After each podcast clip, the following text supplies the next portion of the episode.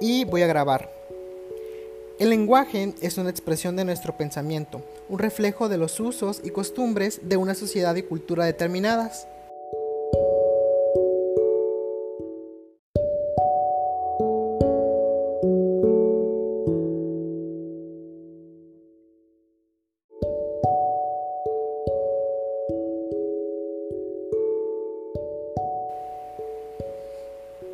El lenguaje incluyente y no sexista es un medio para promover las relaciones de respeto e igualdad entre los géneros, visibilizar a las mujeres y prevenir la violencia y discriminación contra cualquier persona.